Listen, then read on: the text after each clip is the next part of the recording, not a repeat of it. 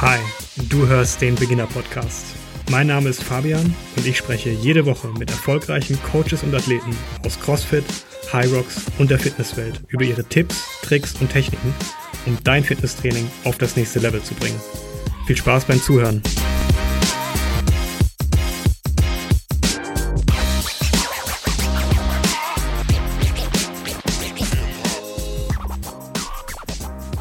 Herzlich willkommen zu einer weiteren Folge des Beginner Podcasts. Heute bei mir zu Gast Dr. Josephine Worsek.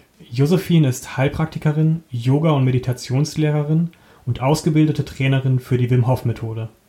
Außerdem ist sie promovierte Molekularbiologin und hat erforscht, welche Proteininteraktionen bei neurodegenerativen Erkrankungen, wie zum Beispiel Parkinson, eine Rolle spielen. Diesen Monat ist ihr erstes Buch Die Heilkraft der Kälte erschienen. Was mir besonders gefällt und mich neugierig gemacht hat, nach sechs Jahren in der Forschung und weiteren Jahren im Business Development in der Pharmabranche ist sie ausgestiegen und ist nun Naturopathin. Gefühlt sind das Gegensätze, auf die wir heute sicherlich nochmal näher eingehen werden. Das Hauptthema aber heute, wie können Athleten und Athletinnen abseits vom klassischen Training ihre Leistungsfähigkeit deutlich steigern? Wir sprechen deshalb über zwei Bereiche, denen bereits im Profisport immer mehr Bedeutung zuteil wird. Atmung und Regeneration. Josephine, schön, dass du da bist. Ja, ganz, ganz vielen Dank für die Einladung. Ich freue mich, hier zu sein, ich freue mich auf den Austausch und was beizubetragen von meinem Wissen und auch ja den einen oder anderen zu inspirieren, mal die Heilkraft der Kälte auszuprobieren für sich. Sehr schön. Josephine, Frage vorweg. Du hast sechs Jahre wissenschaftlich gearbeitet und deine Dissertation geschrieben. Wie war es für dich, nun ein erstes Buch zu schreiben? Schöne Frage. Jetzt hat mich tatsächlich wieder ein bisschen dahin gebracht an diesen Punkt, ach ja, so war es, das wissenschaftliche Arbeiten, weil ich natürlich auch an das Buch schon einen sehr hohen wissenschaftlichen Anspruch auch gestellt habe, weil das lässt man nicht, nicht los nach so langer Zeit in der Wissenschaft und Forschung. Und das war interessant, das war, hat mir auch, diesmal gab es nicht den Doktorvater, der sozusagen, oder Fördergelder, die Druck gemacht haben. Diesmal gab es den Verlag, der vielleicht ein bisschen sozusagen die Zeitschraube, der Zeitschraube gedreht hat. Und es war tatsächlich ähnliche Situation. Und ich habe gemerkt, dass ich, ja, das war ja 2011, 2012, dass ich fertig geworden bin ähm, mit der Doktorarbeit. Und jetzt, ähm, ja, Ende letzten Jahres, Anfang diesen Jahres mit dem Buch. Und ich habe gemerkt auch, wie viel so die eigene Entwicklung und der eigene Standpunkt einem befähigt, auch mit Stress umzugehen. Also es ist mir wesentlich leichter gefallen, dieses Buch zu schreiben, als meine Doktorarbeit. Ähm, auf jeden Fall. Also viel besseren Ausgleich, auch mit, ja, mit der Atmung, mit der Wim Hof Methode. Ja, äh, jetzt hast du es gerade schon angeschnitten. Ähm, ich würde vorschlagen, wir steigen direkt in das Thema ein. Dein Buchtitel ist ja Die Heilkraft der Kälte.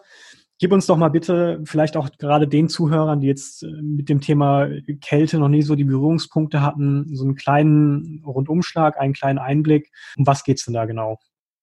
Ja, also das Buch ist umfasst sozusagen fünf große Kapitel. Im ersten Kapitel gehe ich erstmal darauf ein, was macht denn Kälte mit unserem, unserem Körper und wie reagiert unser Körper auf Kältereize. Also der kann sich ja anpassen, der hält ja seine Temperatur. Und was passiert da eigentlich ganz, ganz genau auf ähm, also biologischem Level? Einfach mal einfach erklärt, was ist braunes Fettgewebe, warum zittern wir, wie viele Kalorien werden verbrannt in der Kälte und ach, all so eine, so eine kleinen ähm, Fragen sozusagen, auf die gehe ich da ein. Das ist Kapitel Nummer eins. Und ähm, im zweiten Kapitel stelle ich die Methoden der Kälteanwendung vor, weil erstmal denkt man ja so an die einfachen, offensichtlichen Sachen, so ach, Eisbad. Und dann kommt man auch auf die Sachen, die jetzt gerade hip sind, irgendwie Kältekammer, Kryosauna. Und wenn man ein bisschen weiter nachdenkt, äh, dann kommt man, ah ja, schon Oma hat den Eispack immer ähm, auf, aufs auf die Wange oder aufs Knie gelegt, wenn man, wenn man sich verletzt hat. Und dann gibt es ja ganz moderne Anwendungen wie Cryofacials oder Cryolipolyse. Ähm, und ja, dann gehe ich darauf ein bisschen ein und stelle auch vor, was da funktioniert und was vielleicht nicht so gut funktioniert. Und tatsächlich auch mit dem kritischen Wissenschaftler-Auge und was sagen die Publikationen. Und genau, stell das so ein bisschen vor, das Kapitel Nummer zwei. Und dann geht es eigentlich direkt in den nächsten ähm, drei Kapiteln um diese drei großen Gebiete, die ich finde, die, wo man Kälte auch gut, gut einsetzen kann. Weil du, du rufst jetzt an sozusagen oder wir sprechen miteinander, du hast einen Hintergrund im, im Sport ähm, und interessierst dich da über den Zusammenhang mit Leistungsoptimierung und Regeneration und diese Fragestellung, die beantworte ich in dem nächsten Kapitel, das Kapitel Nummer drei. Also da geht es um Kälte im Sport und alles, was wir darüber wissen oder auch nicht wissen gerade und wie wir es einsetzen können zur Leistungssteigerung, zur Regeneration und auch zur Optimierung der ja, langfristigen Leistungsentwicklung.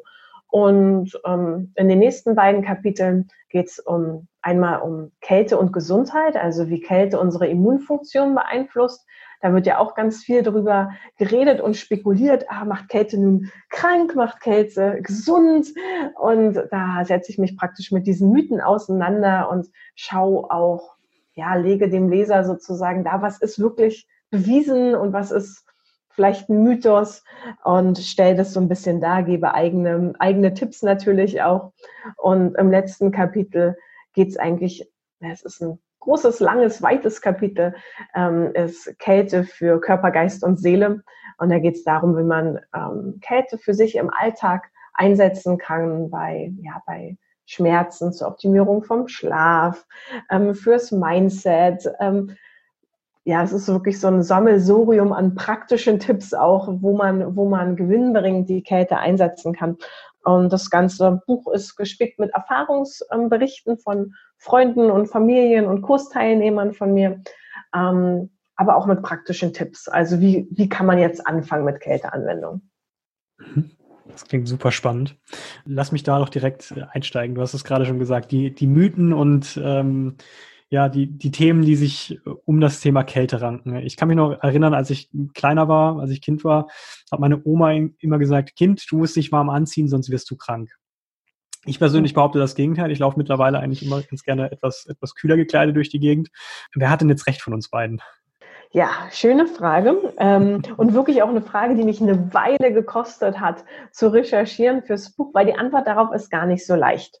Also einmal muss man sagen, dass für, für die Ärzte und Mediziner ist die Sache eigentlich ziemlich klar. Wir werden nicht krank durch Kälte, sondern wir werden krank durch Viren und Bakterien. Ähm, also ganz klar, nur durch Kälte wird man nicht krank. Mm, aber dann kommen wir zur nächsten Frage. Wie beeinflusst denn Kälte die Abwehrkräfte? Beeinflusst vielleicht die Kälte, macht uns die anfälliger für Bakterien und Viren, wenn wir denen denn dann begegnen. Ähm, und da habe ich wirklich geschaut, nach Studien gibt es wenig zu, aber es gibt ein paar zu. Und dann hat man festgestellt, wenn man Leute jetzt sozusagen in einen kalten Raum steckt, in einen warmen Raum steckt und in einen mittelwarmen Raum steckt mit unterschiedlicher Luftfeuchtigkeit, stellt man tatsächlich fest, dass die Leute, ähm, die in einem kalten Raum sind, mit hoher Luftfeuchtigkeit, dass die nicht so anfällig sind für die Krankheitserreger, mit denen die dann danach, also denen die danach ausgesetzt wurden, wie die Leute, die in einem Warmraum waren mit geringer Luftfeuchtigkeit. Also das scheint eher zu sein, dass tatsächlich die Luftfeuchtigkeit unser Ansteckungsrisiko beeinflusst, als es als die Kälte. Und das fand ich zum Beispiel eine ganz interessante, eine ganz inter interessante Studie. Ähm, und klar ist es so, muss man sagen, dass unsere Erkältung oder Erkältungserkrankung, ähm, die haben ja einen, einen, saisonalen Verlauf. Das heißt, ganz klar gibt es im Winter mehr Erkältung als im Sommer. Und jetzt ist die Frage, warum ist das denn so? Ähm, und eine Antwort dafür kann wirklich sein, es liegt daran, dass die Menschen zusammengedrängt in ihren überheizten Büros sitzen und die Nasenschleimhäute austrocknen, Rachenraum austrocknen und die Schleimhäute anfälliger sind für Krankheitserreger. Und auch die, na, die Tröpfchen, die fliegen besser in so schön ähm, trockenen Räumen, so bei trockener Luft. Man kann sich einfach ja einfacher anstecken untereinander. Mhm. Das ist eine Sache. Und na, da spielen auch so Sachen rein wie Tageslänge und Vitamin D. Und aber es scheint erstmal nicht die Kälte zu sein. Das fand ich so ganz, ganz spannend. Und dann sage ich immer, aber Oma hat doch ein bisschen recht. Und wo Oma dann recht hat, ist die Sache, dass es wenn wir jetzt für Stunden draußen in der Kälte sind, total uns unterkühlen, sozusagen auch nicht genügend Kalorien zu uns geführt haben, um irgendwie alle Körperfunktionen optimal aufrechtzuerhalten, also inklusive Wärmeproduktion und Immunsystem, dann ist es klar, was, was dann in dem Körper erstmal wichtiger ist. Ne? Der geht dann sozusagen ins Warmhalten und Überleben ähm, und dann sinkt natürlich die Immunfunktion erstmal ab. Das Ganze nennt man auch das offene, ja, das offene Fenster, ähm, den Open Window e-, Effekt und von daher sollte man, wenn man anfängt mit Kälteanwendung, langsam anfangen und nicht gleich einen Eisbad für zehn Minuten nehmen. Das ist okay. immer das, womit ich ganz gerne schließe. Ja. Ja, das heißt, wenn ich so langsam anfange, ich, also für mich langsam anfange, ich habe selber seit ein paar Wochen, Monaten experimentiere ich damit rum, mit kalten Duschen. Versuche da jetzt auch nach und nach die Zeit zu steigern. Das ist natürlich unangenehm, gerade morgens. Ich persönlich nehme so ein paar Effekte wahr ich habe das Gefühl, ich bin, bin wacher. Ich habe direkt danach ist mein Gefühl, meine Durchblutung besser. Also mein, meine Haut ist gerötet. Ich würde es jetzt einfach mal darauf zurückführen, dass ich besser durchblutet bin. Was passiert noch mit dem Körper? Also wie genau ja, läuft das ab? Kälteeinfluss? Welche Mechanismen werden da eigentlich in, in Gang gesetzt? Mhm. Also mehrere Sachen zeitgleich, so wie du es schon beobachtet hast. Man wird, man wird wacher, Vielleicht hast du auch gemerkt, dass du irgendwie besser drauf bist, also dass du dieses, diese Morgengrummeligkeit vielleicht ähm, weg ist. Und es liegt daran, dass jede Kälteexposition bewirkt in unserem Körper eine Ausschüttung von Noradrenalin. Das ist ein Hormon und das Hormon ist dazu da, die Wärmeregulation anzuknipsen, aber es macht uns auch glücklich und ist entzündungshemmend und macht auch so ein bisschen wach. Also es ist so ein richtiger Alles, Alleskönner im, im Körper. Und normalerweise ist es auch so, dass ähm, tagsüber Nord Noradrenalin-Level oben sind und dann Richtung Abend nehmen die ab und in der Nacht sind sie unten. Das heißt, wenn man sich morgens so ein bisschen aktivieren will, ist eine kalte Dusche super. Also ein Beispiel, was macht Kälte oder die kalte Dusche, beeinflusst Hormone, unter anderem Noradrenalin. Das wurde gut gezeigt. Ähm, na klar beeinflusst es auch die Durchblutung. Das merkt jeder, ähm, Im Winter werden sozusagen die Fingerspitzen vielleicht so ein bisschen weiß und wenn man dann drinnen im Warmen ist, werden sie wieder rot und gut durchblutet. Das kann man nachstellen mit Wechselduschen und Eisbädern und trainiert so sein kardiovaskuläres System. Das ist super, super gut.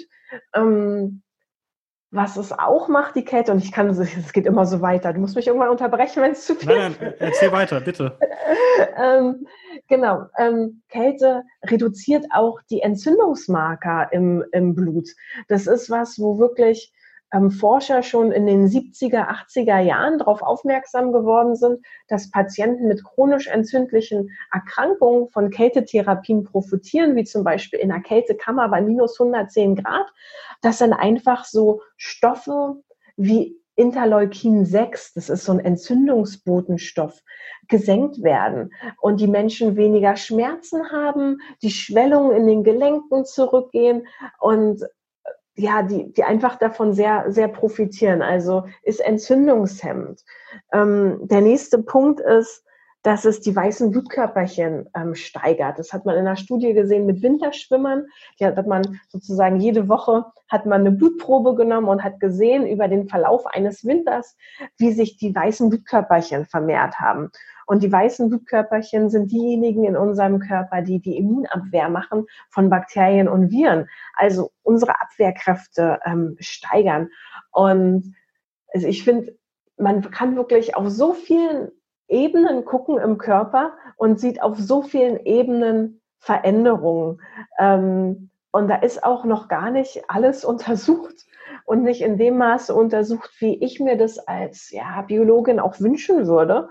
Und das liegt natürlich daran, dass in so eine Projekte wenig Forschungsgeld gesteckt wird, weil am anderen Ende nicht so viel rauskommt, weil jeder von uns glücklicherweise ganz kostenfrei die kalte Dusche aufdrehen kann und nicht irgendwie ein Präparat von der Firma XYZ mhm. teuer in der Apotheke kaufen muss. Ja, das ist ein faszinierender Punkt, den du da gerade ansprichst, weil, also, so wie das klingt, ist, also ich, ich nehme das auch persönlich wahr. Mir hilft das enorm morgens einfach besser in den Tag zu starten. Ich fühle mich fitter. Ähm, ich habe auch das Gefühl, dass ich einfach belastbarer bin. das kann natürlich auch ein Placebo-Effekt sein, keine Frage. Aber es scheint ja doch so zu sein, dass Kälte einen extrem positiven Effekt auf viele Bereiche ähm, des menschlichen Körpers hat. Und das wäre ja schon ein Ansatz, ähm, um einigen Menschen zu helfen. Also ähm, Wim Hof spricht ja auch zum Teil davon, dass es gegen äh, Depressionen helfen kann. Ist wahrscheinlich geschuldet der, der ähm, Hormonausschüttung, die da stattfindet, könnte ich mir vorstellen. Aber auch, wie du gerade gesagt hast, in Entzündungshemmer. Wie sieht das denn jetzt im, im Sportbereich aus, aus deiner Meinung? Regeneration nur durch die entzündungshemmende Wirkung oder gibt es da noch andere Mechanismen, die im Bereich Kälte reinspielen? Mhm. Also aktuell, ich habe das, das Thema wirklich gewälzt, auch weil ich ja kein, kein also kein Sportwissenschaftler bin. Das muss ich an dieser Stelle ganz klar sagen. Das war wirklich was, da habe ich mich viel mit beschäftigt, viele Studien gelesen, viele Bücher auch gelesen von Experten auf dem Gebiet, also Sandra Oeckert und ähm, Winfried Joch, ich glaube, die, die kennt man ähm, in dem Bereich, wenn man sich damit beschäftigt hat. Und habe da eigentlich festgestellt, was diese Leute empfehlen, so auch Oliver Faude, die empfehlen zur Regeneration bisher ganz klar Kaltwasseranwendung und ähm, Wechselbäder. Und die sagen halt so eine Sachen wie Kältekammer, Kryosauna, da wissen wir eigentlich noch fast gar nichts drüber, was das nun macht in dem Bereich, sondern die sagen ähm, auf jeden Fall Anwendung mit Wasser. Und da habe ich dann auch viel reingeschaut, ähm, was wird da genau empfohlen und dann auch, warum wird es empfohlen. Und die sagen, Einmal ist es natürlich die Kälte, die da den, den Effekt macht. Und dann bei Kaltwasser- äh, und Warmwasseranwendung im Wechsel ist es dann ein Spiel der Durchblutung. Ne? Also mhm. Blutgefäße gehen auf, Blutgefäße schließen sich wieder. Und ähm, das fördert ja auch sozusagen ähm, die Durchblutung und den Abtransport von, von Stoffen und ja die Regeneration. Der andere Effekt ist aber einfach im Wasser, dass Wasser hat ja einen Druck. Also wenn wir im Wasser sind, dann drückt ja das Wasser auf unser Gewebe und das wirkt wie so ein Kompressionsstrumpf, kann man sich vorstellen. Mhm. Und die schreiben auch diesem Effekt eine ganz große Wirkung ähm, zu. Also einfach nur dieser hydrostatische Druck, der dem Gewebe hilft, sozusagen nicht zu schwellen. Weil diese Ödembildung nach einer muskulären Belastung ist das, was zu Schmerzen führt. Also praktisch wie Wassereinlagerungen in den, in den Muskeln und Entzündungen in den Muskeln, so kleine, das kommt durch die Risse, die da entstehen, ähm, dass dann Gewebswasser eingelagert wird. Das führt zu einer Schwellung, das führt zu Schmerzen und es führt auch ja, zu diesem typischen Symptom von Muskelkater und mhm. Muskelkraftverlust mhm. nach dem Training. Und die empfehlen halt ähm, Kaltwasseranwendung und Wechsel, Wechselbäder zur Regeneration, ganz klar vor allem anderen. Und ja, zu einem ähnlichen Fazit bin ich dann auch, also ich habe mich dem angeschlossen, einfach weil das mhm. Experten mhm. sind und nach den ganzen Recherchen, die ich gemacht habe und die Artikel gelesen, die, die veröffentlicht wurden, ist ganz klar da einen, einen Vorteil zu sehen. Und für mich war es auch interessant herauszufinden, dass nicht alle Sportarten ja, nicht alle Sportarten profitieren gleichermaßen von Kälteanwendung. Das muss man auch ganz klar sagen.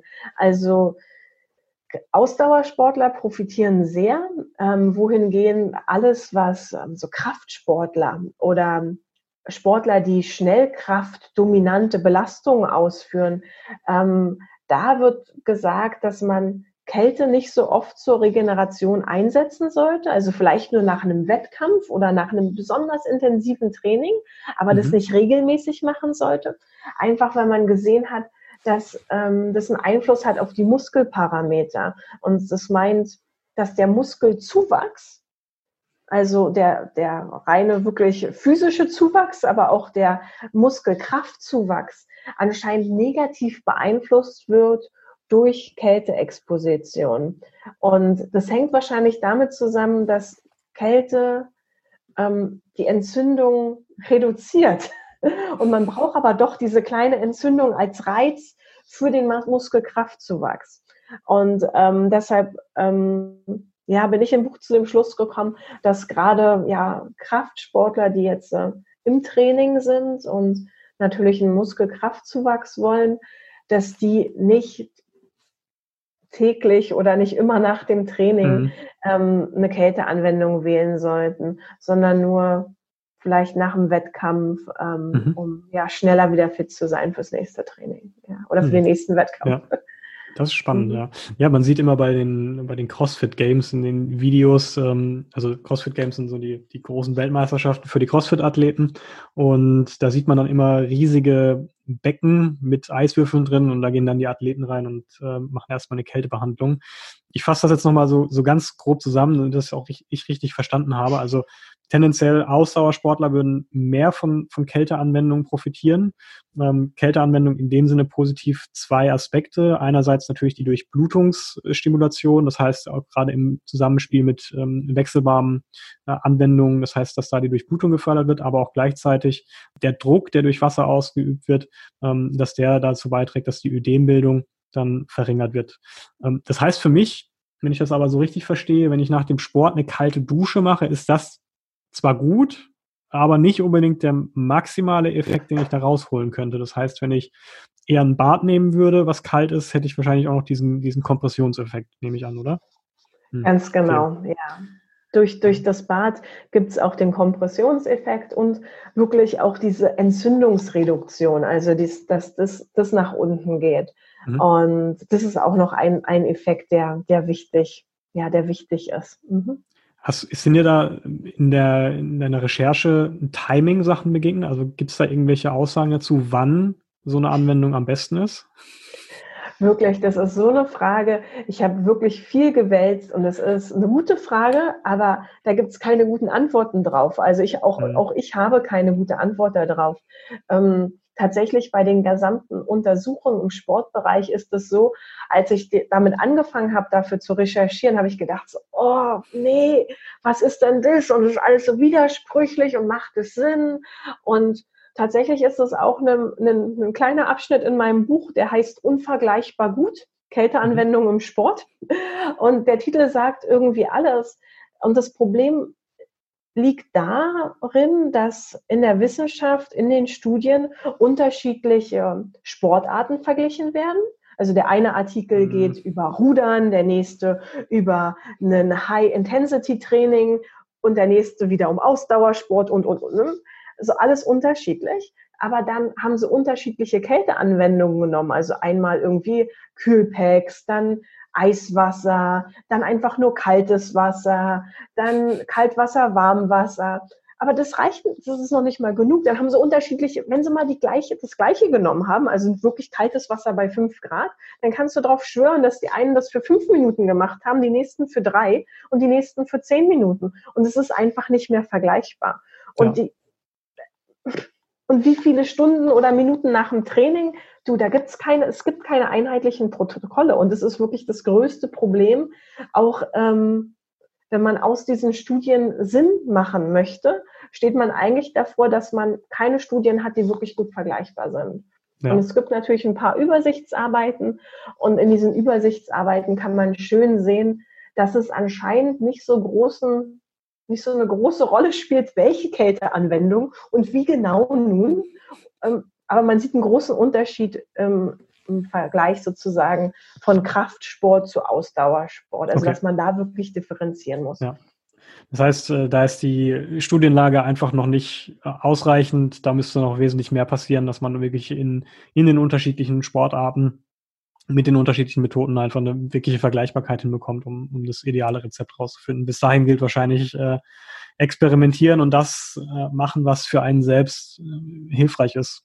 Mhm. Hast, hast du da Erfahrungswerte? Würdest du sagen, gibt es Menschen, die von sowas nicht profitieren oder für die Kälte vielleicht auch sogar schädlich ist? Hm, das ist nochmal eine ganz andere Frage. Okay. Das, sozusagen, das, das, das, das bringt mich gedanklich ähm, zu dem Punkt, den wir auch vorher besprochen haben, was mir immer wichtig ist, in so einem Podcast auch zu erwähnen, wer jetzt nicht unbedingt direkt ähm, heute mhm. Abend oder morgen früh ins Eisbad springen sollte. Ähm, also welche Menschen wirklich aufpassen müssen mit Kälteanwendung. Und da gibt's ein paar, und das sind Leute, die ähm, Bluthochdruck haben. Also da sprechen wir über ähm, Bluthochdruck von 160 zu 100 ähm, Millihg. Ähm, das ist wirklich ein hoher Blutdruck und diese Menschen profitieren nicht davon, wenn sie zusätzlich ins kalte Wasser gehen, weil das nochmal einen Blutdruckanstieg bewirkt, der dann dazu führen kann, dass das Herz ähm, Arrhythmien, also so eine Rhythmusstörung bekommt. Und das möchten wir wirklich nicht.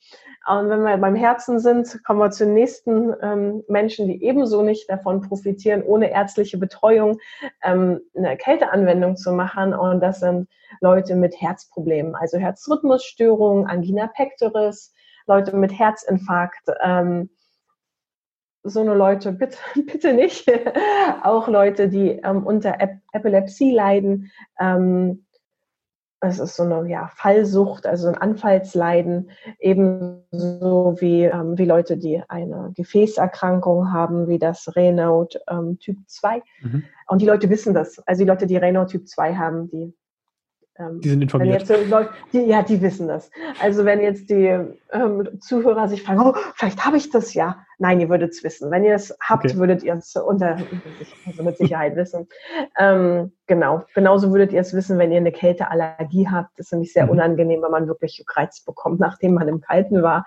Und ja, diese Leute, die, die, die, die nehmen Abstand von einem Eisbad. Ja. Okay.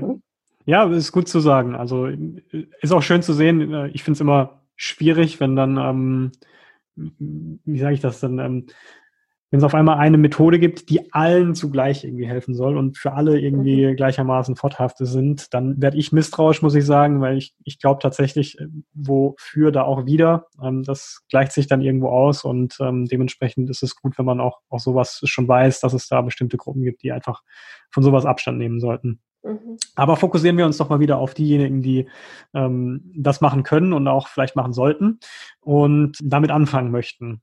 Erzähl doch mal bitte ganz kurz so einen kleinen Einblick. Wie nähere ich mich am besten dem Thema äh, Kältebehandlung an? Wie komme ich da rein? Und ähm, was sind vielleicht auch so während der Behandlung, also während der Anwendung Dinge, die mir über den Weg laufen könnten, Erfahrungen, die ich machen könnte, die mir ein Fragezeichen ins Gesicht zaubern, die vielleicht mhm. aber vollkommen normal sind? Mhm. Also wenn man wenn man anfängt mit Kälteanwendung, empfehle ich immer, mit einer kalten Dusche anzufangen. Also es ist wirklich das Einfachste. Wir haben alle eine kalte Dusche zu Hause. Also in der glücklichen Lage sind wahrscheinlich die meisten, die jetzt gerade zuhören. Und das ist wirklich der beste Start in Kälteanwendung, dass man sagt, oh, ich möchte jetzt so meine, mein kardiovaskuläres System trainieren, also mein Blutgefäßsystem, ich möchte meine Abwehr ähm, stärken oder ich möchte einfach nur morgens ein bisschen wacher sein, ähm, dann ist der Gang unter die kalte Dusche genau das Richtige. Und da kann man dann anfangen, indem man ja erstmal seine Hände und Füße abspült und ähm, sich so langsam steigert und immer näher sozusagen Richtung Körpermitte geht. Und die ganz taffen fangen vielleicht auch direkt an, im ersten, bei der ersten kalten Dusche gleich auf ganz eiskalt und den gesamten Körper. Aber auch alle, die ein bisschen langsamer anfangen, lasst euch da, ja, lasst euch da Zeit. Man muss nicht gleich irgendwie mit eiskalt anfangen und man muss auch nicht gleich den gesamten Körper abspüren. Manchmal ist es schon, ja, schön, wenn man so das Gesicht, ähm, Hände, Füße kalt und dann kann man sich langsam über die nächsten Tage und Wochen steigern. Cool. Ich habe, äh, ich glaube, vorgestern war es ein, ein Video gesehen von Wim Hof. Äh, irgendwie, ich glaube, er ist 61 Jahre alt geworden und hat sich 61 Minuten in ein Eisbad gelegt. Ähm, kannst du da ein bisschen darauf eingehen? Wie äh, steigert sich das dann und wie, wie verändern sich auch die Effekte auf den Körper? Also es ist ja doch nochmal ein Unterschied, ob ich jetzt ähm, morgens nochmal so 30 Sekunden bis eine Minute eine kalte Dusche mache und dann den Sprung hinzu, okay, ich lege mich jetzt in so ein Eisbad und verharre da mal wirklich ähm, fünf, zehn, vielleicht auch mehr Minuten. Ähm, was passiert denn da entlang dieser Zeitachse äh, mit dem Körper? Mhm. Also ich empfehle jetzt, wenn man jetzt angefangen hat mit kalten Duschen oder ihr hört zu und ihr macht jetzt schon kalte Duschen ein bisschen länger und ihr denkt euch, ach, heute ist der Tag, ich habe jetzt mein erstes, mein erstes Eisbad. Aktuell hat der See bei uns sowas um die ja, 10, 11 Grad ähm, könnte also noch gerade so als ein, also geht als kaltes Bad durch, nicht unbedingt als Eisbad, aber ist mhm. definitiv noch eine ordentliche Herausforderung. Mhm. Was ich dann machen würde und empfehlen würde an alle Zuhörer sozusagen ist, macht es auf jeden Fall nicht alleine. Nehmt euch irgendwen mit, nehmt euch einen Freund mit, den Partner mit, wen auch immer, aber geht nicht alleine, so dass ihr so erstmal ein bisschen Betreuung Betreuung habe. Das ist mir, das ist mir wichtig. Und auch beim ersten Sprung ins Wasser springt nicht kopfüber rein, sondern lauft langsam rein, bereitet euch darauf vor. Ähm, und wenn ihr dann im Wasser steht und das Wasser sozusagen auch äh, die Schultern bedeckt, dann bleibt einfach nur ruhig stehen und fangt nicht an, noch irgendwie bis noch einmal schnell nach drüben schwimmen ähm, zu wollen, weil manchmal wird man dann doch schneller kalt, als man denkt und die Muskeln machen nicht mehr so mit, wie man das gerne möchte und dann irgendwie einen Krampf zu haben in der Mitte vom See ist auch sehr ungünstig. Also diese Disclaimer ähm, einmal vorweg. Mhm. Finde ich gut. und an, ja, ansonsten empfehle ich jedem wirklich, es ist aktuell so schön draußen, es ist wundervoll, ähm, sich jemanden zu schnappen, so gemeinsam baden zu gehen, anzubaden. Und was immer wichtig ist, ist sich vorher zu überlegen, warum mache ich das dann eigentlich? Warum möchte ich das machen? Was ist mein Ziel damit? Mhm. Und dass man dann, ja, sich dafür Zeit nimmt und dass man nicht gleich beim ersten Mal sagt, oh, ich möchte jetzt zehn Minuten machen, sondern einfach mal bekannt, ja, wie sagt man, bekannt wird mit dem Wasser, sich mal ähm, drauf einlässt und sich das mal, ja, also auch an, so merkt, wie das sich anfühlt, auch danach. Weil ganz oft ist es das so, dass einem erstmal im Wasser gar nicht kalt ist. Also auch wenn man da zehn Minuten drin ist, bei zehn Grad, man merkt noch gar nicht so wirklich, wie der Körper auskühlt. Das merkt man meistens erst danach, wenn man dann sozusagen draußen ist und sich versucht wieder anzuziehen oder auf dem Fahrrad sitzt und versucht nach Hause zu kommen oder im Auto sitzt und dann so, ähm, anfängt zu, zu zittern. Und deshalb empfehle ich am Anfang erstmal sowas von zwei Minuten. Mhm. Und ähm, na klar kann man das ähm, steigern und in unseren Reisen zum Beispiel, die, die, die ich mit meinem Partner anbiete, machen wir das auch. Und machen wir das auch mit einer Gruppe von Leuten, dass, da, dass es da mal Herausforderungen gibt. Und das ist, also warum machen wir das? das da geht es nicht mehr darum, dass dieser, dass 10 Minuten oder 61 Minuten im Eisbad jetzt gesund für dich sind die mhm. alle gesundheitlichen Effekte hast du schon, wenn du zwei Minuten im Eis bleibst. Mhm. Da hast du alles, was du willst. Hast Noradrenalin wird ausgeschüttet, deine Durchblutung wird danach angeregt, du hast die Entzündungssenkung, du, äh, ist alles da. Ja. Also warum um Gottes Willen sollte man jetzt zehn Minuten machen oder 61 Minuten? Und da geht's, da geht's nur hier drum. Das geht um mentale Stärke und es geht darum herauszufinden, was man kann. Mhm. Und ich glaube auch die Leute, meinen das Leute aus dem CrossFit ähm, sind wahrscheinlich die, die gerade zuhören. Ich meine, die kennen das ja. Das geht um mental, es ist ja ganz oft eine mentale Herausforderung. Kann ich das? Ja. Ich man setzt sich freiwillig etwas aus, wo andere denken so, warum? Warum? Ja. warum? Äh, und es geht darum, sich selbst besser kennenzulernen, den eigenen Körper wie auch den eigenen Geist und die eigene mentale Stärke. Mhm. Und wenn man sowas macht, empfehle ich immer, das niemals alleine zu machen, weil es mhm. kann nach hinten losgehen, sondern in der Gruppe mit, ja, mit jemandem, der geschult ist am liebsten. Ähm, weil, na klar, man kann sich unterkühlen, man kann mhm. das Gefühl haben, oh, ich kann irgendwie gar nicht mehr richtig klar denken. Also bei, bei wenn jetzt jemand zuhört und sich gesagt hat, auch 61 Minuten, das muss ich mal ausprobieren, würde ich nicht gleich, würde ich nicht machen, ähm, weil das führt dann wirklich in eine, in eine Hypothermie, also eine Untertemperatur, wo es dann nicht mehr, nicht mehr nur gezittert wird, sondern wo man das Gefühl hat, oh, ich kann nicht mehr klar denken, ähm, ich kann mich nicht mehr klar koordinieren mhm. und ähm, Wim ist halt Wim, ne? Also Wim Hof, der macht das seit der, seit der Teenager ist ist der in der Kälte unterwegs und er ist jetzt 61. Also das ist sozusagen, so viele Jahre braucht man. Das ist die Königsdisziplin. Ähm, ja, genau. Das ist nichts, was man aus dem Stand raus macht. Das, das denke ich ja. mir auch. Das heißt, da ist ja. dann auch viel ähm, die Effekte, die dann ja auch die, die Kälte auf den Körper hat in dem Zusammenhang, auch die negativen Effekte wie, wie Unterkühlung, kann man die dann über diesen, das ist jetzt vielleicht, ich möchte nicht sagen esoterisch, aber es ist zumindest ein ein Bereich, den ich noch nicht ganz verstanden habe. Kann man diese negativen Effekte dann ein Stück weit ausblenden oder ausgleichen in, durch den mentalen Einsatz? Hm, na klar, ja, das macht, das macht Wim. Wim ähm, sitzt sozusagen im Eisbad und meditiert da drin. Also der unterhält sich eigentlich nicht mit, mit anderen Leuten. Er ist wirklich, richtet den Fokus nach innen und ähm, da gibt es eine schöne Studie, wo Wim unter, untersucht wurde, ähm, steckt da in so, einem, in so einem Anzug, der konstant mit kaltem Wasser durchspült wurde. Das ist die Studie von ähm, Musik ähm, et al. von 2018. Ähm, und da sieht man wirklich, Wim durfte nichts machen. Also er durfte keine Atmung machen, der durfte nur sozusagen drinnen liegen und sich fokussieren. Und mit seinem Fokus hat er es aber geschafft, seine Körpertemperatur konstant zu halten. Und er hat halt Kontrolle über sein autonomes Nervensystem erlangt. Und mhm. die Wim Hof Methode, wenn man sich mit der beschäftigt, eingehend beschäftigt und trainiert ähm, über mehrere Jahre, dann kann man das zu einem Stück weit erlangen, dass man sozusagen diesen den Mechanismus im Körper anknipst, wo man denkt, ach, der ist eigentlich autonom, also autonom heißt selbstständig, un unsteuerbar und dass er halt doch gesteuert werden kann. Und das ist das, was Wim macht. Ja, dann lass uns doch da direkt weiter äh, drauf eingehen. Du bist ja ausgebildete Wim Hof Trainerin. So, äh, soweit ich weiß, warst du sogar die erste Frau, die in Deutschland ausgebildet wurde. Mhm. Äh, ziemlich cool.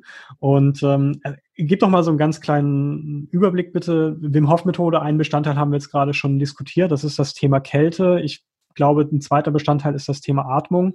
Ähm, kannst du nochmal so ganz grob überblickend äh, ein bisschen erzählen, was ist denn die Wim Hof Methode? Genau, also eigentlich haben wir alle, alle drei Bestandteile schon ein bisschen diskutiert, weil der dritte Bestandteil, die dritte Säule ist das Mindset. Mhm. Und darum ging es ja gerade mit Wim in seinem kalten Anzug liegend, wie er mit seinen Gedanken beeinflusst hat, was in seinem Körper passiert. Das sind die drei Säulen, also Kälte, Atmung, Mindset. Und die Atmung ist eine ganz spezielle Atmung, die ist wirklich, ach, das ist eine Wohltat, muss man wirklich sagen, auch weil es versetzt einen in einen sehr tiefen meditativen ähm, Zustand. Und ich habe es noch, ich bin ja Yoga-Meditationslehrerin, aber ich habe noch nie erlebt, dass mich eine Atemtechnik oder eine Meditation so schnell so entspannt hat. Und ähm, ja, das ist für mich auch die, ja, die Magie der Wim Hof Methode, diese Atmung, dass man eigentlich ähm, innerhalb von 15 Minuten wirklich runter, runterfährt und ja, total entspannt. Kannst du da ein bisschen noch näher drauf eingehen? Auf, mhm. die, auf die Atemtechnik, was sich mhm. dahinter verbirgt? Wie, wie funktioniert das denn? Also die Atemtechnik wird im Liegen ausgeführt oder im Sitzen, dann gerne irgendwas mit, mit Lehne, wo man nicht fallen kann. Ähm, mhm. und dann sind das 30 recht schnelle Atemzüge, die man, die man macht. Und das ist wie so eine Art, ja, kontrollierte Hyperventilation, wenn man möchte, wo man tief in den Bauch einatmet bis hoch zur Brust. Und das macht man 30 Mal. Und dann atmet man beim letzten Atemzug aus und hält den Atem auf der Ausatmung. Und da merkt man, dass man den Atem sehr, sehr lange halten kann, weil man ganz viel CO2 abgeatmet hat. Und da bleibt man locker 30, 60, 90 ähm, Sekunden teilweise Leute sogar ja zwei Minuten, drei Minuten, vier Minuten. Ähm, das wird für, von, von Runde zu Runde wird es auch mehr. Das heißt, nachdem man irgendwann spürt man ja wieder den Reiz zu atmen, dann atmet man ein, hält den Atem auf der Einatmung für 10, 15 Sekunden lässt wieder los und beginnt dann einen neuen Zyklus dieser, dieser Atmung. Und für alle, die jetzt zuhören und denken, so, ah, das möchte ich mal ausprobieren, ähm, da gibt es eine kostenfreie App von der Wim Hof Methode. Also kann man sich auf mhm. sein ähm, Telefon ähm, laden. Ähm, weil jetzt gerade in Zeiten zu Corona kann man ja leider nicht zu Workshops gehen. Ansonsten gerne auch auf der Webseite von der Wim Hof Methode mal schauen. Da gibt es ähm, deutschlandweit, europaweit natürlich ähm, ja, weltweit ähm, Trainer, vielleicht auch bei dir in der Nähe und dann kann man sich ähm, raussuchen, sozusagen, weil wenn man gerne einen Workshop besuchen möchte, dann lernt man die Methode ähm, und zwar nicht nur die Atmung, sondern die komplette Methode, also alle drei Säulen, aber da ist immer auch eine Atemsession dabei, so von einer Stunde und das ist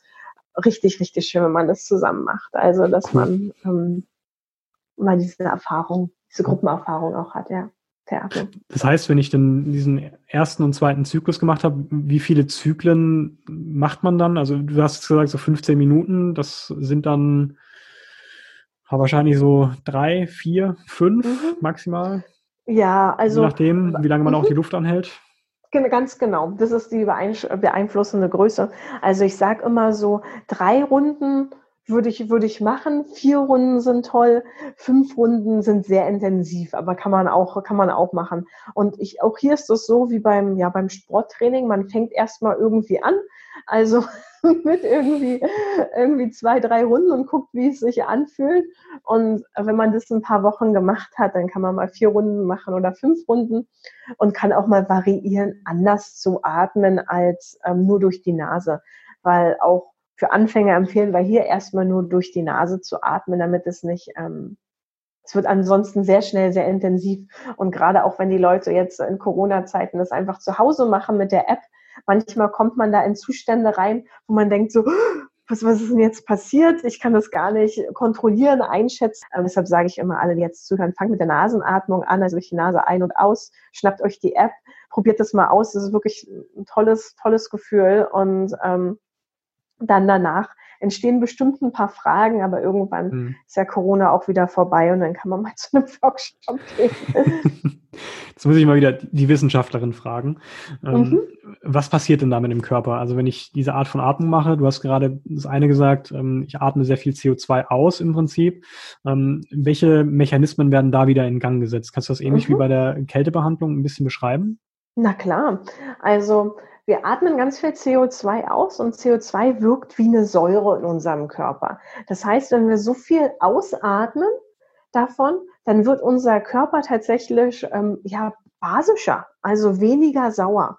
Ähm, und dieser Effekt hält dann so lange an, wie wir, also wir halten ja dann irgendwann wieder Luft an, dann akkumuliert sich wieder CO2 im Körper. CO2 wird ja ständig produziert von den Zellen in unserem Körper, von den Mitochondrien. Und dann wird es irgendwann wieder ausgeglichen, dann fangen wir wieder an, ganz viel zu atmen und dann geht der pH-Wert sozusagen wieder Richtung, also man nennt das auch respiratorische Alka Alkalose.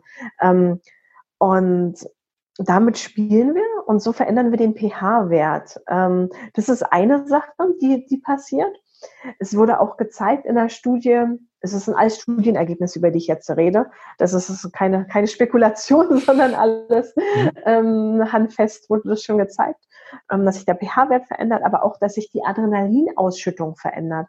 Das heißt, ähm, durch die Atmung geht die Adrenalinausschüttung unglaublich nach oben und man vermutet, dass entweder der pH-Wert oder das Adrenalin oder vielleicht auch, das ist eine Studie, an der ich mitgewirkt habe, ähm, Laktat und Pyruvat beeinflussen, dass die Entzündungsstoffe ähm, im Körper moduliert werden. Und das wurde gezeigt, dass alle Stoffe, die entzündungsfördernd sind, die nehmen ab durch die Atmung, während Stoffe, die entzündungshemmend sind, sowas wie Interleukin 10, dass das nach oben geht.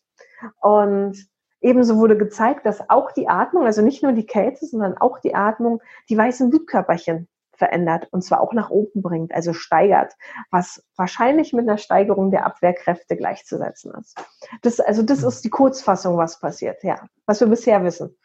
Wie unterscheidet, du bist ja Yogalehrerin, du hast gesagt, das ist eine andere Art von Atmung. Wie unterscheidet sich das dann für dich, also auch ganz persönlich auch für, für dich? Mhm. Hast du da verschiedene Anwendungsszenarien? ähm, die, du, die du nutzt? Mhm. Also ich benutze die, die Atmung aktuell seit, ich glaube, seit einem halben Jahr mache ich das wirklich jeden Tag, jeden Tag am Morgen. Da liege ich noch im Bett, also habe noch, ja, die Bettdecke bin noch eingekuschelt und dann mache ich direkt die Atmung, bin manchmal noch, noch, noch gar nicht so richtig wach und ähm, dann mache ich da so drei bis fünf Runden der Atmung, das mache ich immer nach, nach Gefühlen und merke dadurch, dass ich aktiviert werde, also mental wach werde, ähm, aber auch körperlich bereit bin, sozusagen jetzt in den, in den Tag zu starten. Und ja, dann stehe ich meistens auf, ziehe mir meinen Bademantel an und springe unten im Garten in, ich habe so eine kleine Wanne im Garten stehen. Das ist immer mein, mein Ritual. Und dieses Gesamtpaket, das macht mich wirklich ja bereit für den, bereit für den Tag. Und damit meine ich nicht nur dieses aktivieren und wach werden, sondern manchmal hat man ja auch so Tage, da wacht man auf und ist schon total aktiviert. Also ist eher so, oh, ich muss das, das, das, das, mhm. das und das darf ich nicht vergessen. Und, ähm, auf der anderen Seite bringt es mir an so Tagen auch Ruhe. Also das mhm. ist so eine Gelassenheit, dass ich sage, ah ja, das ist da, das muss ich irgendwie erledigen. Aber dass ich das Gefühl habe, ich muss da nicht so gehetzt rangehen, sondern ich kann das nach und nach irgendwie abarbeiten. Also es gibt mir Klarheit, innere, ja, innere Klarheit und ähm, Ruhe. Das ist ein schöner Begriff, Klarheit. Ähm, ich, ich, kann genau das Gleiche äh, bestätigen, muss ich sagen. Ähm, also ich habe auch eine fixe Morgenroutine und die unterscheidet sich vielleicht ein bisschen, aber ich glaube, im, im Kern macht sie genau das Gleiche. An Tagen, wo ich vielleicht nicht so gut aus dem Bett komme, dann bin ich aktiviert und bereit für den Tag. Aber gleichzeitig kenne ich es, und das ist leider viel häufiger der Fall, dass ich aufwache und denke, oh mein Gott, oh mein Gott, ich muss ganz, ganz viele Dinge jetzt gleich sofort tun. Ähm, wenn ich das nicht innerhalb der nächsten Stunde mache, dann geht die Welt unter, so gefühlt. Ähm, und mhm. dann hilft mir wirklich so eine Routine von 10, 20, 25 Minuten, wo ich verschiedene Dinge mache, runterzukommen und den Kopf auch, auch klarer zu haben, um dann überhaupt erstmal wirklich konzentriert und fokussiert an den Sachen arbeiten zu können. Mhm. Weil ich, ich habe festgestellt, wenn ich ab und zu dem, dem Drang nachgebe, diese Routine einbrechen zu lassen und dann direkt loszulegen, dann kriege ich auch gar nichts geschafft. Dann ist es nicht so, dass mhm. ich sage, okay, ich habe die Sachen erledigt, ähm, sondern mhm. im Gegenteil, die, ich, ich, bin den ganzen Tag über irgendwie fahrig. Das ist eine ganz interessante mhm. Beobachtung. Deswegen finde ich Klarheit dann einen richtig tollen Begriff. Danke dafür ist cool. Mhm. Ja, ich glaube, das ist auch was, was generell, wo, wo wir nicht alleine sind, also mit diesen Feststellungen, dass man, dass man sagt, manchmal will man sich nicht mal diese 15 Minuten oder 30 Minuten seiner Morgenroutine gönnen, einfach wenn man so viel, ja, der, der Kopf so an ist und einem diktiert, was alles zu tun ist. Und das ist eigentlich total schade, weil der Tag wird nicht besser dadurch, dass man diese 15 Minuten spart und diese 15 Minuten schon damit verbringt, dass man jetzt E-Mails schreibt. Mhm. Das macht am Ende des Tages keinen Unterschied. Also ähm, vom, von dem, was man geschafft hat. Es macht vielleicht nur einen Unterschied in dem, wie man sich fühlt.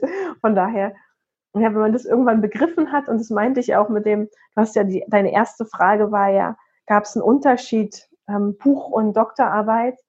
Und in der Doktorarbeit habe ich mir das nicht gegönnt. Ich habe mir diese, mhm. also da, da kann, habe ich auch noch keine, hatte ich keine Yogalehrerausbildung, keine, habe ich Meditation nicht gekannt, kannte ich die Wim Hof Methode nicht. Und da gab es das für mich nicht. Da bin ich aufgestanden und ins Institut gefahren, ins Max Planck Institut und habe gearbeitet ähm, oder am Computer gesessen. Und ähm, das hat mich damals in den Burnout reingebracht im Endeffekt. Und jetzt habe ich halt die Tools, um zu sagen, so nee, ich bin, ich bin wichtig und ich bin auch wichtiger als das Buch und ich bin wichtiger als diese vielleicht drei, vier Mails, die ich vielleicht mehr schreiben könnte. Und ähm, die Welt geht nicht unter, wenn diese mhm. E-Mails morgen geschrieben wird. Ähm, und das dann einfach zu verinnerlichen, das kostet, das braucht Zeit. Und es mhm. braucht eine Routine, die sich entwickeln muss und so ein bisschen, ja, so ein Stück weit, ja, Selbst, Selbstliebe und Selbstachtung, glaube ich, immer, was dann man auch entwickeln muss, ja. Ja, das ist ein total spannender Reifeprozess. Ähm, also ich, ich glaube, ich bin da, ich kann da nur für mich sprechen, da persönlich noch nicht am, am Ende angelangt, ähm, merke aber da Jahr für Jahr eigentlich Fortschritte und das ist total schön zu sehen, dass man da sich dann auch ein Stück weit selbst mehr schützt und auf sich selbst achtet. Und das Coole ist, ich habe nie den Eindruck, wenn ich diese Zeit für mich nehme, dass ich weniger leiste. Im Gegenteil, eigentlich mehr. Also ich mhm. glaube, ich schreibe am Ende des Tages wahrscheinlich vier E-Mails mehr. Ich müsste, das müsste ich echt mal rausfinden. Ich glaube nicht, dass ich vier E-Mails weniger schreibe, mhm. ähm, weil ich die 15 Minuten aus, also für mich nehme. Ähm, mhm. Deswegen, ich glaube, äh, da sind wir uns einig, das können wir jedem nur ans Herzen legen, da einen Mechanismus zu finden, der einen, ähm, wenn das am Morgen ist, in, in, ja, in den richtigen Modus bringt für den Tag und auch die Zeit für sich zu nehmen. Mhm. Ganz ja. genau. Ja, das ist wirklich wichtig und einen guten Grund dafür finden. Auch hier sage ich immer, also warum, warum mache ich diese Routine? Was mein Warum? Was meine Intention dahinter? Und wenn man das hat, dann kann man immer wieder sagen, wenn man morgens mal nicht motiviert ist oder der Schweinehund wieder da ist, der einen direkt an den Computer bringen will, sondern sagst du, halt, stopp, ähm, was habe ich mir vorgenommen? Warum möchte ich das machen? Guter, gutes Stichwort. Darf ich ganz persönlich fragen, also ähm, was motiviert bzw. inspiriert dich? Also ich habe mir vorgenommen, das, ist, das gehört ja auch irgendwie mit zu meiner Lebensgeschichte, wenn jetzt da alle aufmerksam zugehört haben, also dieses, ja, da gab es die Promotion und irgendwie wissenschaftliche Arbeit am Max-Planck-Institut und dann den Wechsel in die Biotech-Firma, wo ich im Business Development gearbeitet habe für vier Jahre. Und jetzt aber Selbstständigkeit und ja, Unterrichten von Atemtechniken, Yoga, betriebliche Gesundheitsvorsorge, ähm, Wim Hof Reisen, Wim Hof Kurse, also was ganz, ganz anderes. Ähm. Und was treibt mich an? Das ist tatsächlich, also einmal das, ein Leben zu kreieren für mich und andere, was lebenswert, glücklich und gesund ist. Also wirklich dieses Zeit zu, zu nehmen für sich selbst, um zu sagen, was ist mir wirklich wichtig? Und das auch immer wieder hinterfragen zu können. Also auch ich sage, ich bin jetzt nicht am Ende angekommen. Wer weiß, was ich in zehn Jahren mache. Ähm, wer weiß, worüber ich dann ein Buch schreibe. Ähm, aber dass man einfach Zeit hat, das Leben auch zu genießen und mit Sachen zu füllen, die einem Freude bringen. Und da fehlt, glaube ich, vielen, und das war auch bei mir eine große Frage, Mut. Also diese, um diesen Wechsel zu, zu machen, was brauchte das? Es war, war viel Mut. Und ähm, das ist ja auch in, die Schwimmrichtung, die nicht der Schwimmrichtung der Allgemeinheit entspricht. Also es war nicht, war nicht immer, war nicht leicht, diese Entscheidung zu treffen. Und es hat ganz viel ja, ähm, Zeit und innere Ruhe und auch ein bisschen Rückzug gebraucht. Und ähm, ich denke, das, was mir am wichtigsten ist in meinem, in meinem Leben, ist wirklich immer wieder zu hinterfragen, was ich mache und immer wieder Wege zu finden, ja, für mich selbst und andere einen positiven Beitrag zu leisten. Mhm. Das ist cool.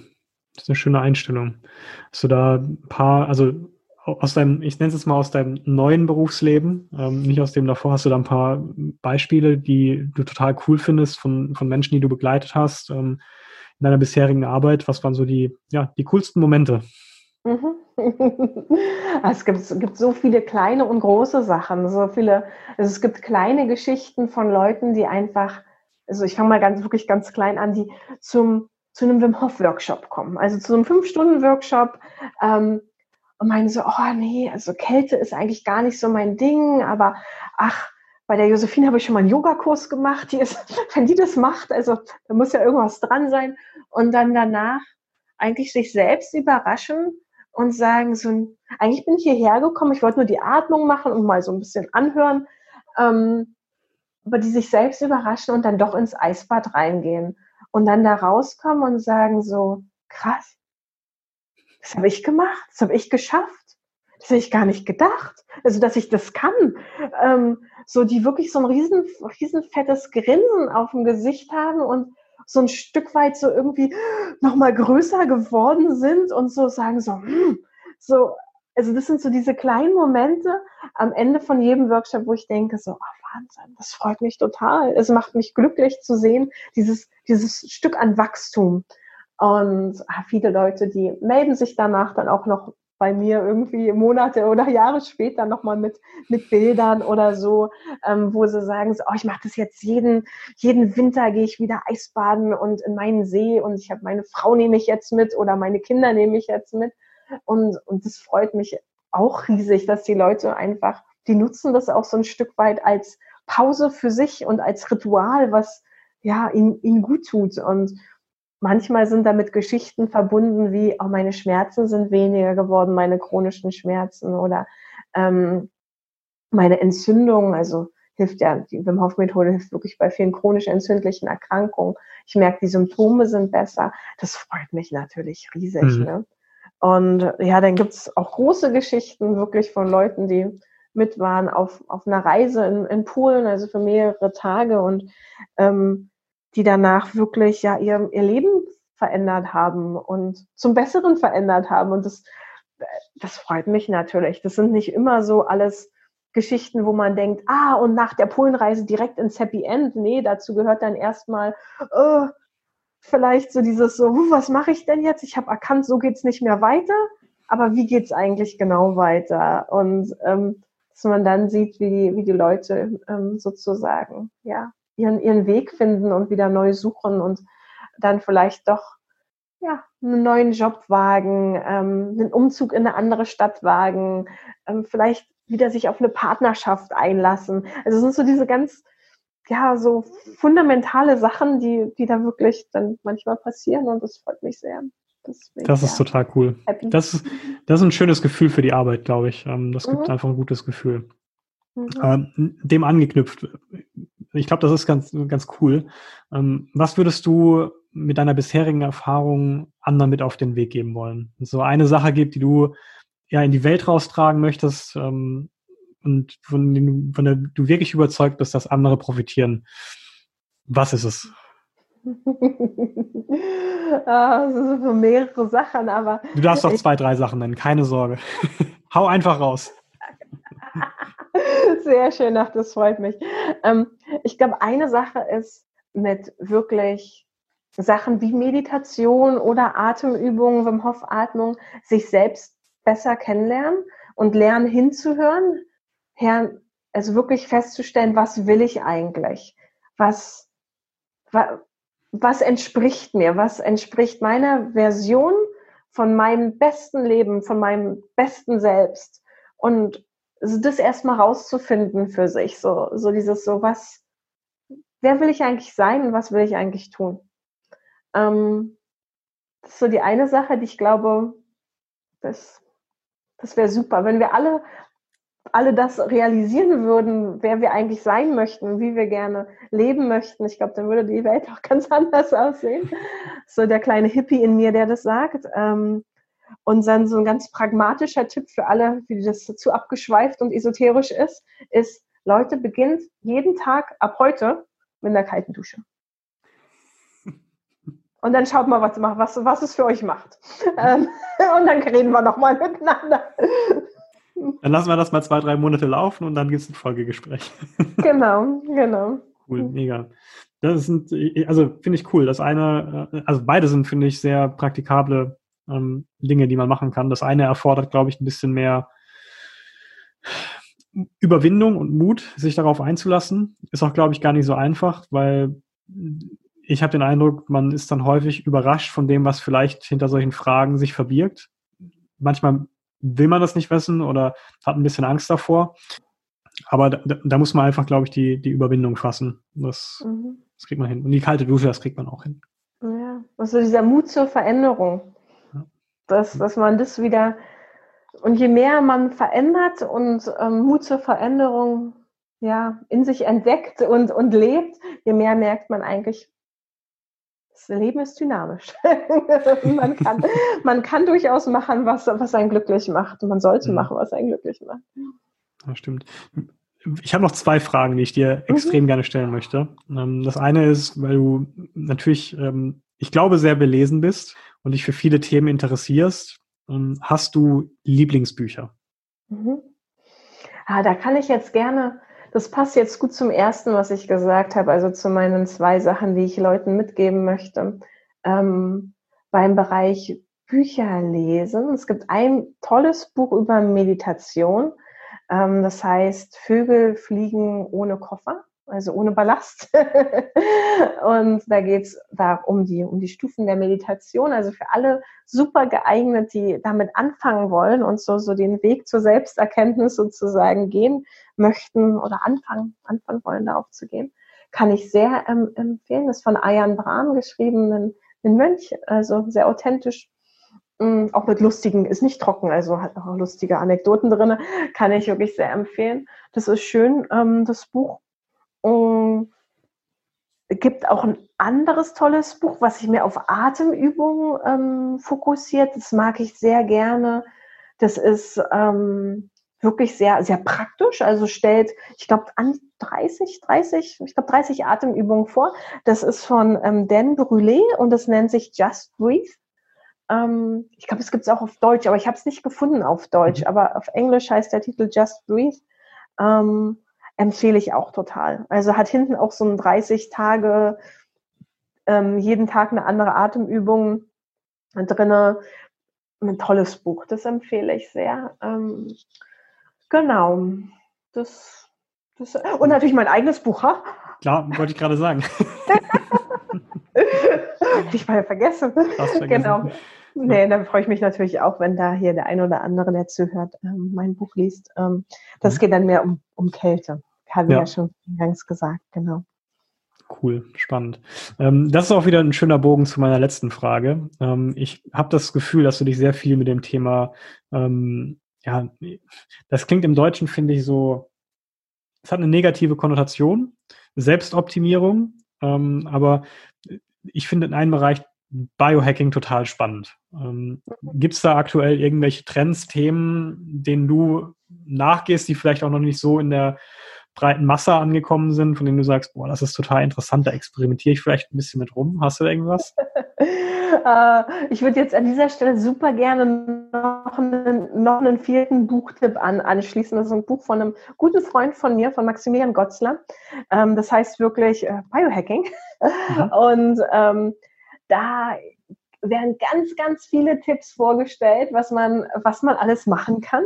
Und ich bin auch jedes Jahr auf ähm, einer großen Biohacking sozusagen Konferenz in Deutschland. Das heißt, ich ähm, weiß nicht, ob das Leute im CrossFit-Bereich kennen vielleicht einige, ähm, das Flowfest. Und mhm. da werden dann immer wieder Sachen auch vorgestellt. Und ein bisschen geht's mir danach immer so, dass ich denke, so, so viele Sachen, die ich machen kann, so viele Sachen, die ich machen sollte, so viele Sachen, die ich nicht machen sollte.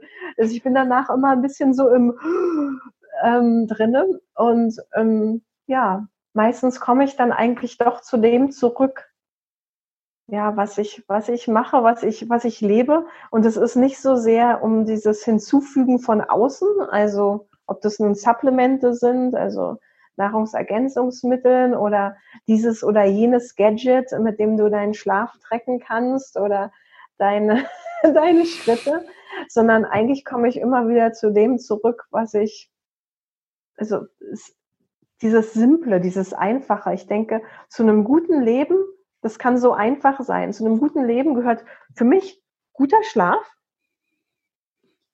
Zeit für guten Schlaf, gutes Essen. Und klar, das ist hier sehr, sehr, sehr umstritten. Was ist das eigentlich? Gutes Essen. Mhm. Ähm, und gute Freunde.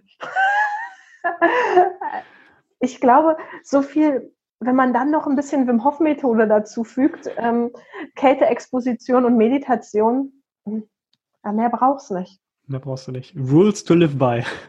ja, schlafen, essen, cool. Freunde. Ja, ja, ja, ist doch gut.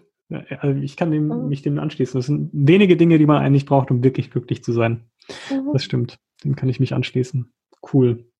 Ja, ähm, zum Abschluss noch, Josephine, für die Hörer, ich werde es natürlich in den Show Notes verlinken, aber sag doch mal ganz kurz bitte, einfach so, wo findet man dich? Was bietest du an? Ähm, ja, erzähl doch einfach mal ganz kurz bitte. Zeit für Eigenwerbung. Sehr schön, ach danke, das ist, äh, das ist perfekt.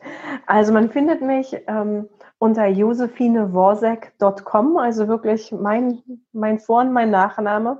Ähm, ist meine Webseite, dort sieht man alles, was ich anbiete.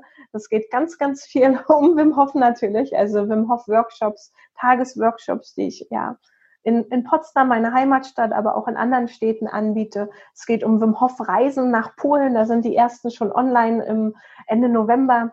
Freue ich mich über jeden, der mitkommen mag. Da wird die Schneekoppel bestiegen. Ähm, es gibt auch regionale Angebote natürlich. Hier Stand-Up-Paddling, Yoga, Yoga-Meditation und natürlich betriebliche Gesundheitsvorsorge. Also das sind so Sachen, wo ich auch zu Firmen hinfahre und da ja, Workshops anbietet zur Stressreduktion und Meditation und auch zur Atmung. Genau, das ist so. Sehr schön. Und alles weitere über mich. Buchempfehlungen habe ich auch auf meiner Webseite, meine Vita. Alles, was man alles. wissen und nicht wissen will, ist da. Sehr schön. Dann werde ich äh, die Zuhörer darauf verlinken. Und ähm, Danke. sag an der Stelle vielen Dank für deine Zeit. Mir hat es sehr viel Spaß gemacht, mit dir zu sprechen. Das waren ein paar coole Insights. Ich glaube, ähm, was mir also ich selbst bin, bin ja auch eher aus dem wissenschaftlichen Bereich äh, kommen von der Ausbildung her. Deswegen finde ich es immer ganz cool, wenn ähm, Sachen, die behauptet werden, auch irgendwo Hand und Fuß haben. Und mhm. ähm, das merkt man bei dir auf jeden Fall. Du hast dich wahnsinnig mit dem Thema beschäftigt in der Tiefe, kennst, kennst die Studien, das finde ich total gut. Das gibt einem ein richtig gutes Gefühl. Und ähm, das noch gespickt und gepaart mit deiner super sympathischen, offenen Art. Also das war echt eine, eine feine Sache. Deswegen nochmal vielen Dank. Und ich mhm. freue mich schon, ähm, wenn wir vielleicht in Zukunft nochmal zu anderen Themen, ähm, ich glaube, da gibt's noch ein paar, ähm, einen Schnack halten könnten. Ja, ganz lieben Dank für deine Initiative. Hat mich sehr gefreut. Schöne Fragen und ich bin gespannt, was deine Community an Feedback da lässt. Das war eine neue Folge des Beginner Podcasts. Ich hoffe, die Episode hat euch gefallen und ihr konntet einiges für euch und euer Training mitnehmen. Falls euch der Beginner Podcast gefällt, dann folgt uns auf Instagram unter Beginner Podcast oder abonniert unseren Newsletter auf www.strively.de. Strively schreibt sich S-T-R-I-V-E-L-Y, kommt aus dem Englischen von to strive, dem Streben. Frag mich nicht, warum ich diesen Kunstnamen habe. Fand ich damals irgendwie ganz passend. Auf jeden Fall könnt ihr euch da für den Newsletter anmelden. Ihr bekommt immer eine kurze Notification, wenn eine neue Folge online ist. Und jede Woche bekommt ihr eine kurze E-Mail mit den besten Tipps und Tricks der Coaches und Athleten aus den letzten Folgen. In diesem Sinne, bleibt gesund, bleibt aktiv und bleibt sportlich.